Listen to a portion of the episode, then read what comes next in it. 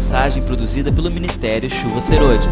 Para ter acesso a outras mensagens, entre no nosso site www.chuva.serodia.com.br. Hoje à noite nós vamos estar falando sobre o campo de batalha que são as nossas palavras. Através das nossas palavras nós podemos avançar o reino de Deus ou avançar o reino das trevas. Vou pedir para vocês abrirem suas Bíblias então em Hebreus, capítulo 11, versículo 3.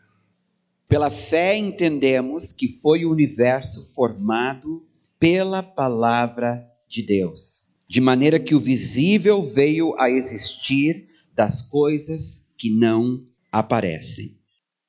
A frase que eu gostaria que vocês sublinhassem é esta: pela palavra de Deus.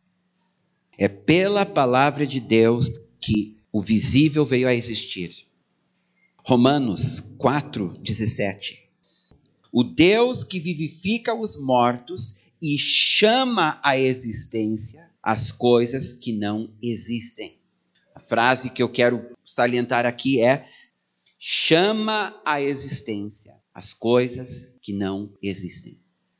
Hebreus, capítulo 1, versículo 3.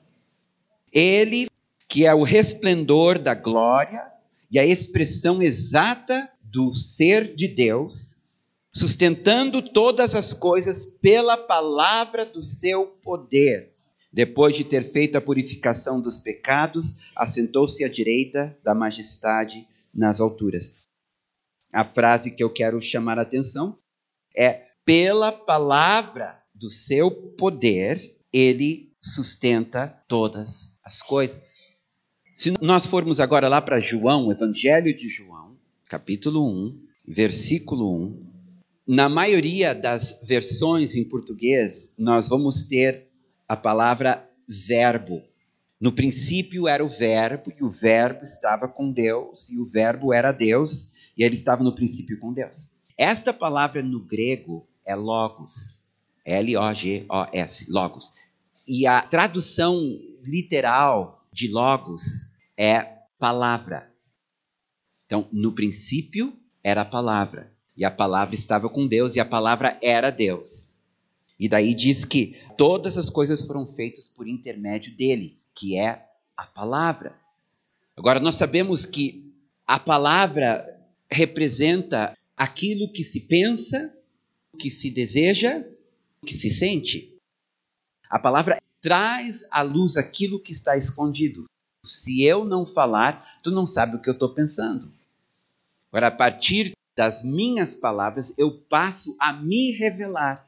Por isso que quando nós estamos com pessoas desconhecidas, nós temos a tendência de nos calar. Por quê? Porque nós não conhecemos, então nós não queremos nos expor. Então ficamos quietos. Na medida que vamos adquirindo familiaridade com aquelas pessoas, então nós vamos nos abrindo. Em outras palavras, começamos a falar, a conversar. Então, as palavras, elas têm no natural esta funcionalidade de trazer à tona o que estamos pensando. Então, quando diz que Jesus é a palavra de Deus, está dizendo que ele é a revelação, a manifestação do que Deus pensa. Então, para nós sabermos quem Deus é, nós precisamos olhar para Jesus. Ele revela o que ele pensa, o que ele sente, quais são os seus pensamentos a nosso respeito. A Bíblia diz que Jesus era cheio de compaixão. Não tinha enfermo que ele não curava, não tinha cativo que ele não libertava, não tinha pecador que ele não aceitava. Quando ele foi criticado por essa maneira de ser, ele disse: Os que estão com saúde não precisam de médicos. Eu vim para os doentes, eu vim para os pecadores. Este é Deus. E por isso que Jesus é chamado a palavra, porque ele é a revelação de quem Deus é. Ao estudar a vida de Jesus nos quatro evangelhos, nós estamos estudando a vida de Deus. Então, é na vida de Jesus que nós vamos conhecer Deus Pai. Só que palavra não significa apenas revelar o que eu estou pensando, porque na Bíblia, com respeito a Deus, A palavra, ela tem poder criativo. No mundo físico, a palavra revela o que se pensa. No mundo espiritual, a palavra traz à existência aquilo que não existe. Então, tudo que Deus fez, ele fez através da sua palavra. Ele falou e os mundos vieram a existir. E Jesus também é chamado a palavra de Deus, porque por meio do seu filho ele criou. Quando a palavra de Deus é proferida, a sua palavra traz criação. No mundo físico, no mundo material, a espécie humana é o único ser vivo com a capacidade de falar. A linguagem só existe para o ser humano. Não existe outra criatura no mundo físico com a capacidade de fala. Apenas o homem pode falar. E quando a Bíblia diz que o homem foi criado à imagem e semelhança de Deus, uma das características de Deus é que ele fala. E ele deu ao homem a capacidade de falar. Por duas razões. Uma, para que o homem pudesse se comunicar com ele e ele pudesse se comunicar com o homem. Deus é relacional. Jesus morreu na cruz para nos reconciliar com ele. Ele não é uma religião, ele é uma pessoa. E ele deseja se relacionar conosco. Muitas vezes a religião se torna um obstáculo, porque nós nos apegamos a dogmas, a crenças, a credos, a liturgias, a uma denominação, a uma instituição, e esquecemos que toda essa parafernália existe para nos apoiar na nossa busca de conhecê-lo melhor. Mas tem uma outra característica de Deus que nós recebemos. A fala, ela tem um poder criativo. E esta é a parte da linguagem que pouco se conhece. No Antigo Testamento se fala muito em profecia. Tu entra no Novo Testamento, Jesus está profetizando.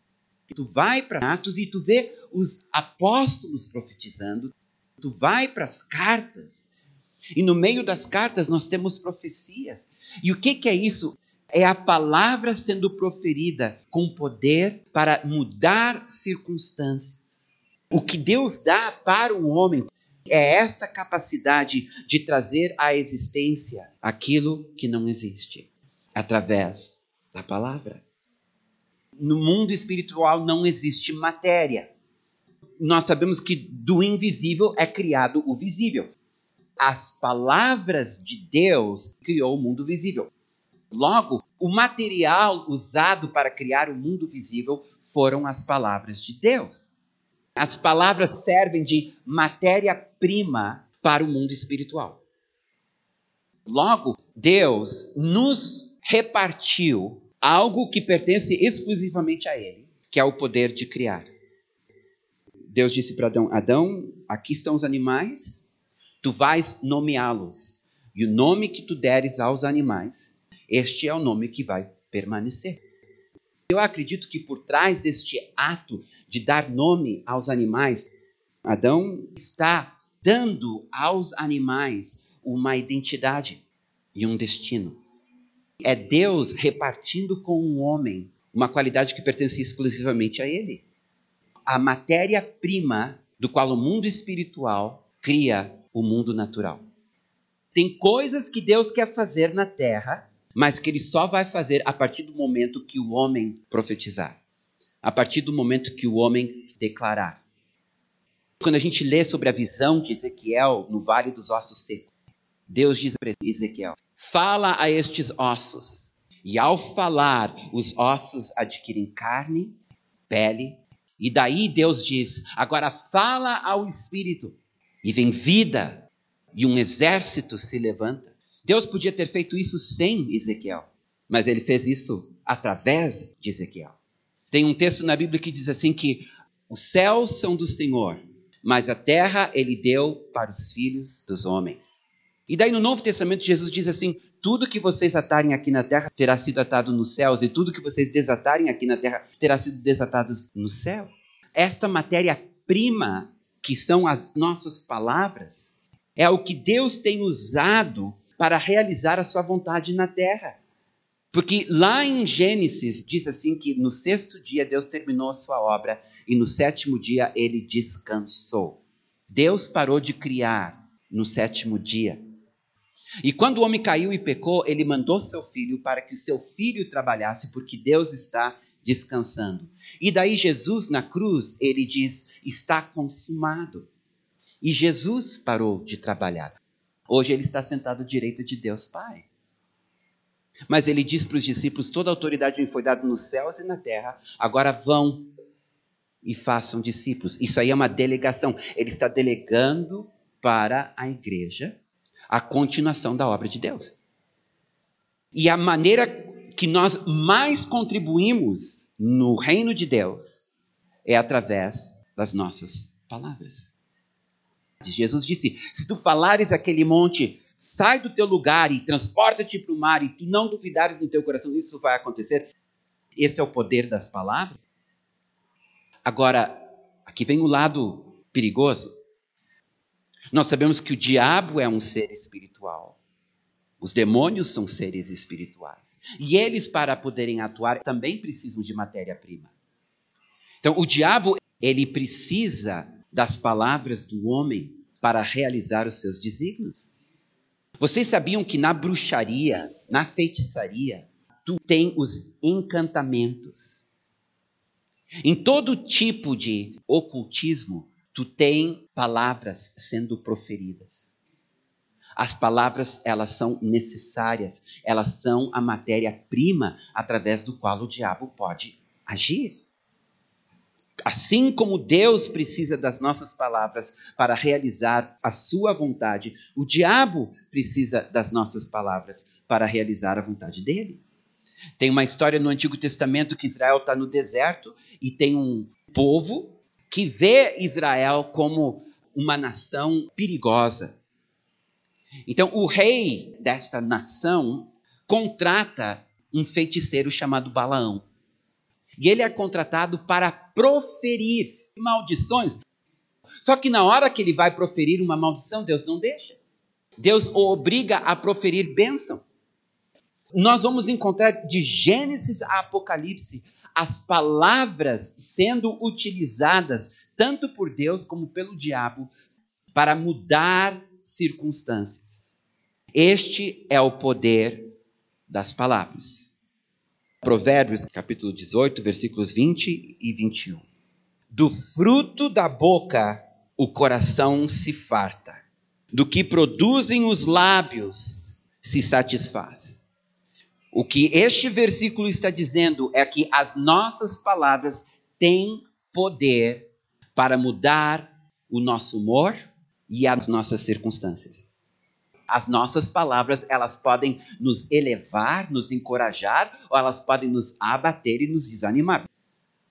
Nós vivemos num mundo onde a murmuração, a queixa, a reclamação e as más notícias é o que impera. Não é verdade? A gente senta com as pessoas, a última novidade é o último roubo, o último assalto, o último desemprego, a última doença, a última morte. Se eu me torno uma pessoa queixosa, uma pessoa murmuradora, eu me torno infeliz, deprimido, triste. Fiquei doente em 2017, fui no médico. Daí ele perguntou: Como é que tu estás? Eu disse: Como é que eu estou? Estou mal, claro, senão não estaria aqui. Daí ele me parou e disse: Só um pouquinho. Deixa eu te dizer uma coisa: tem dois tipos de pessoas.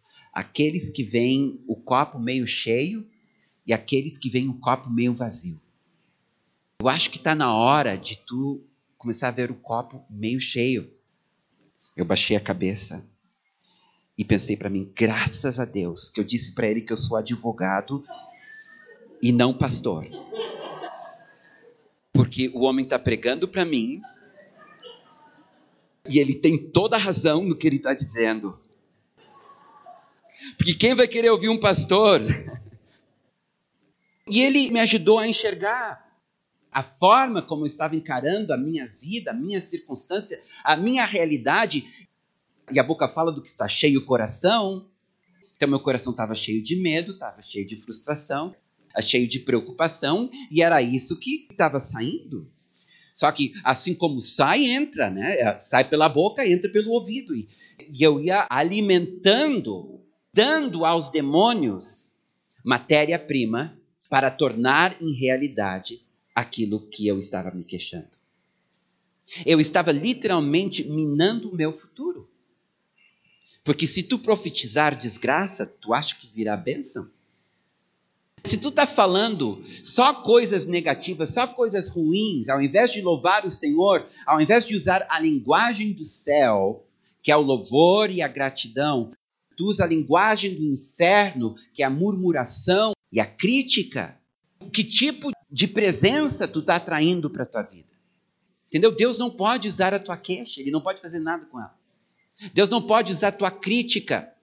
Isso é palha, é feno, é madeira, queima no fogo, não é eterno. Deus só pode usar fé, esperança, louvor. Agora, se tuas palavras são palavras de maldição, o diabo corre com elas. Do fruto da boca o coração se farta. Do que produzem os lábios se satisfaz. E olha o que diz no versículo 21. A morte e a vida estão no poder da língua. O que bem a utiliza, come do seu fruto.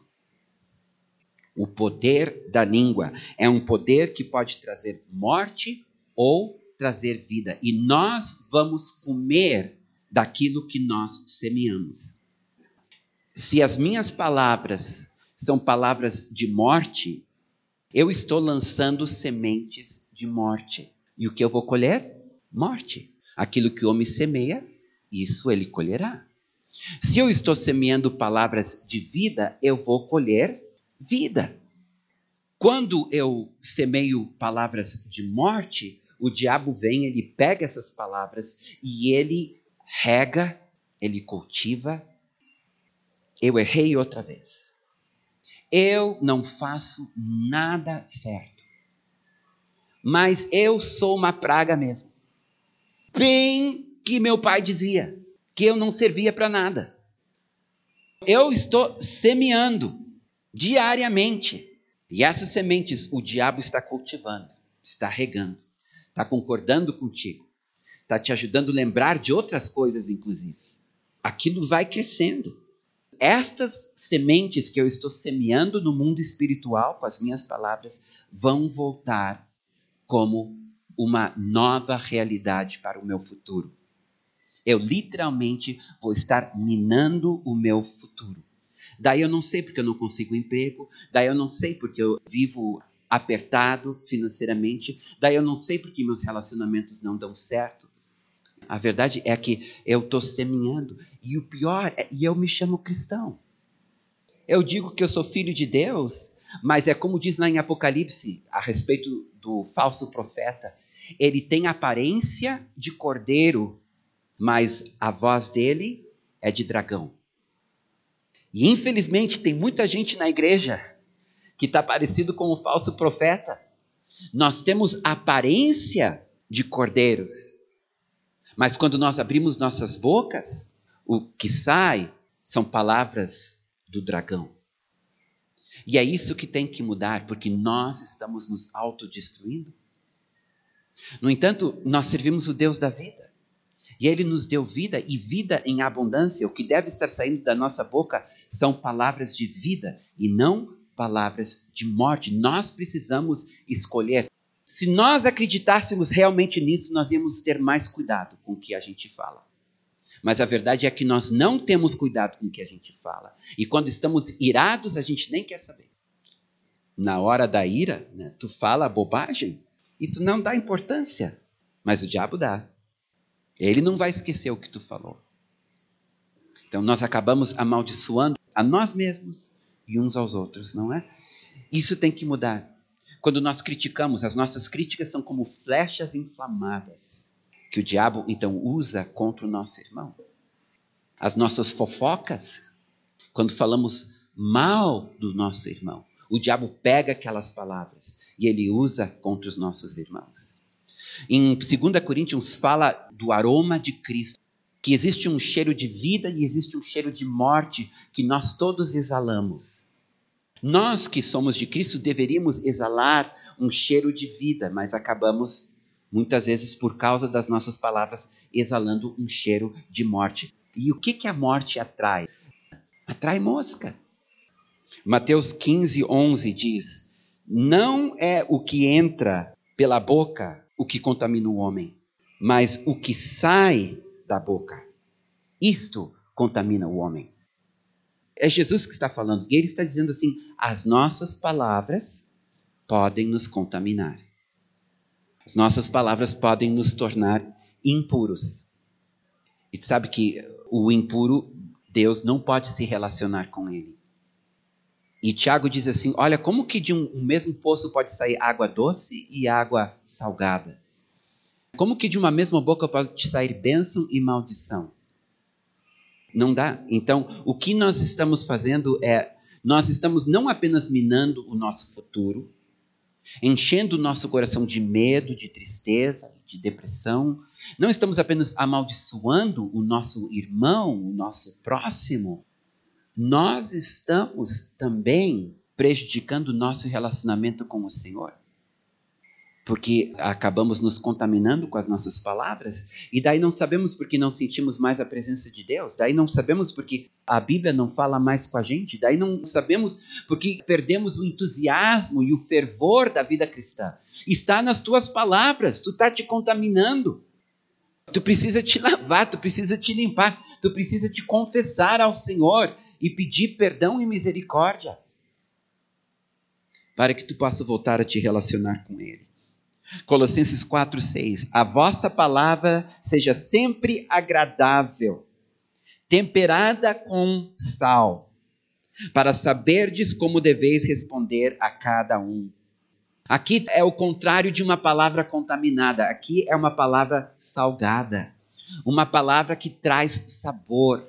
E o que o Espírito de Deus nos diz em Colossenses 4:6 é que eu quero que as palavras de vocês sempre sejam agradáveis.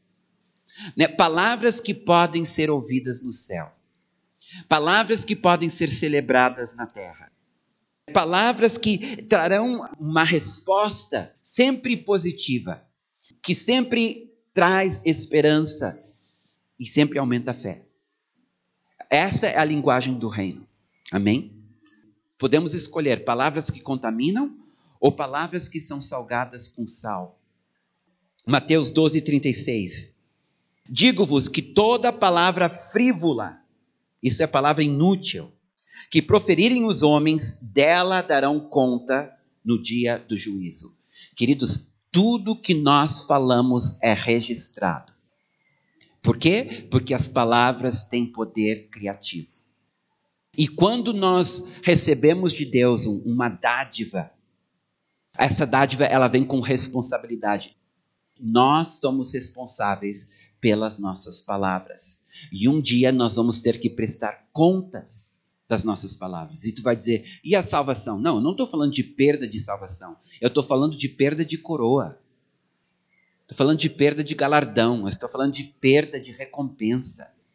Porque tu vai chegar na presença do Senhor e vai ter um dossiê. E nesse dossiê o Senhor vai nos lembrar as palavras de morte. Ele disse: O que que tu fez com as palavras de vida que eu te confiei? Ao invés de construir, tu destruiu. E nós vamos prestar contas a este dom que Deus nos confiou.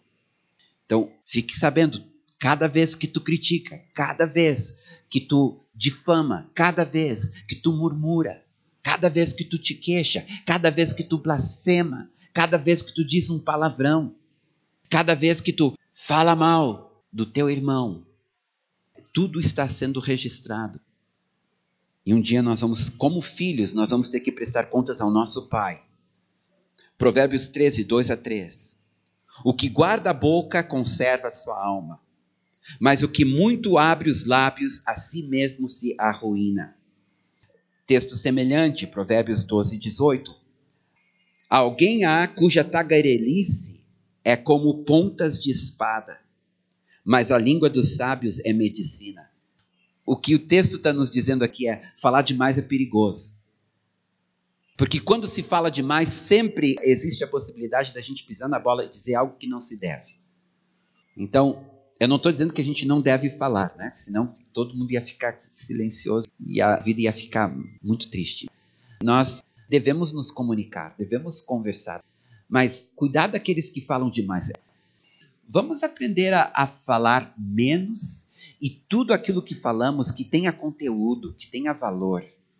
Porque existe um perigo de nós nos arruinarmos com as nossas próprias palavras, delas servirem de espada contra o nosso próximo, né? Tu fala uma bobagem que fere.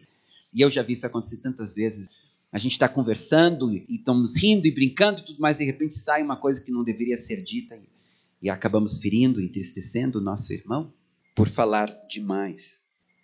Provérbios 15, 23. O homem se alegra em dar resposta adequada, e a palavra a seu tempo, quão boa é.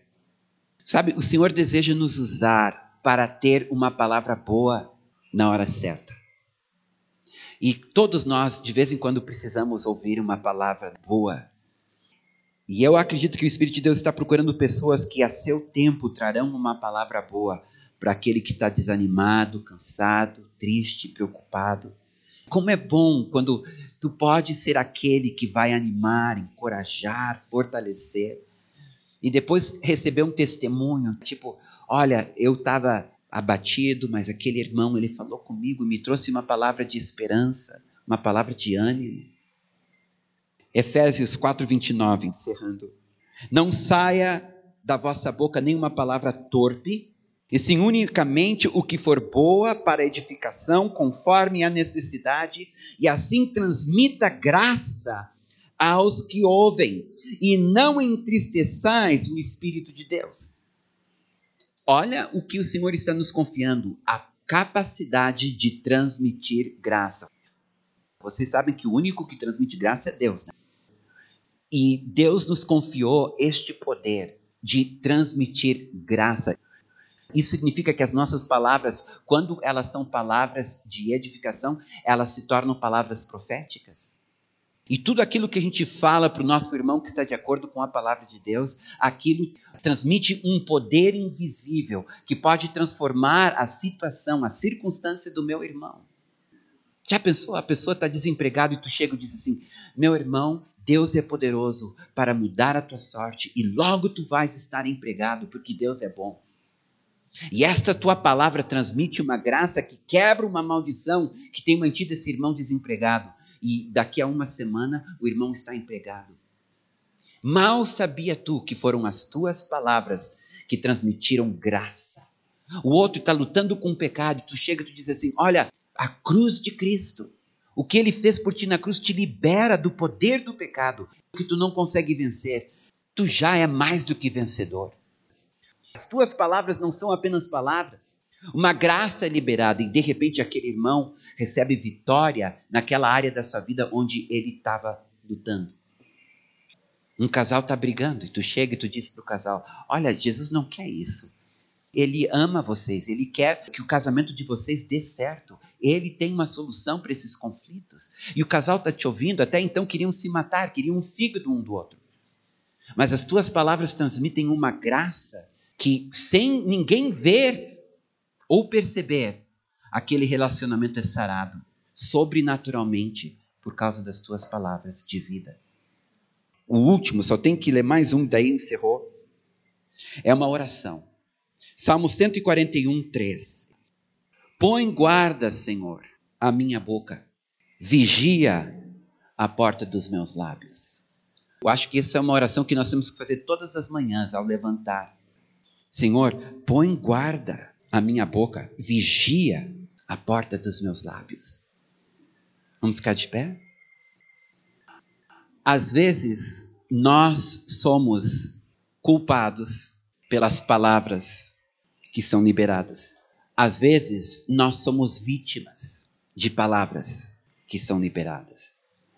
E talvez hoje de noite há pessoas entre nós que ao longo da vida receberam palavras de morte, palavras de maldição, às vezes da parte dos teus pais ou dos teus professores ou de alguém mais em autoridade. teu marido, quero dizer para vocês que Jesus se fez maldito por nós. Para que toda maldição seja quebrada e as bênçãos de Abraão possam cair sobre nós. Se há uma palavra de condenação, uma palavra de morte pairando sobre ti como uma nuvem escura, hoje à noite o Senhor pode cancelar essa palavra. E nós podemos nesta noite proferir graça. E esta graça quebrar qualquer palavra negativa que tenha sido proferida contra ti por parte de qualquer pessoa em autoridade sobre tua vida.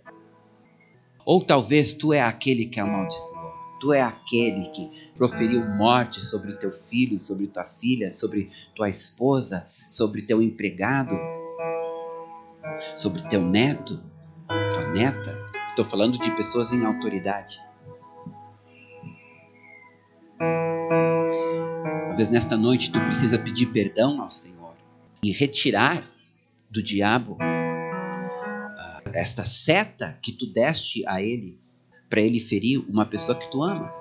No momento de ira, talvez tu, esposa, tu, marido, proferiu palavras de morte.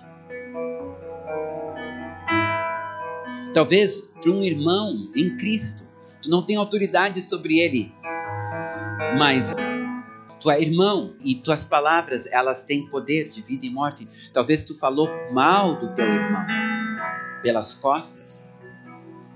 Talvez tu difamou ele. Ou talvez no momento de ira tu ofendeste teu irmão, tu ofendeste a tua irmã. E as tuas palavras de morte foi, foi matéria para o diabo destruir aquela vida ou aprisionar aquela vida. Eu fico pensando quantos estão no mundo, não estão mais na igreja por causa de palavras que foram proferidas. Eu já ouvi dizer que alguns pastores não gostam quando os membros vão embora e se recusam a abençoar e alguns até mesmo amaldiçoam. Se tu sair daqui, tua vida não vai dar certo. Eu quero quebrar isso também. Se alguma vez isso foi proferido sobre tua vida. Então nós aqui somos vítimas e somos também ofensores. O Senhor quer nos perdoar e quebrar as ofensas que nós proferimos. E Ele também quer nos libertar das ofensas que foram proferidas sobre nós. Amém? Esta é uma mensagem produzida pelo Ministério Chuva Serôdia. Para ter acesso a outras mensagens, entre no nosso site www.chuva.serodia.com.br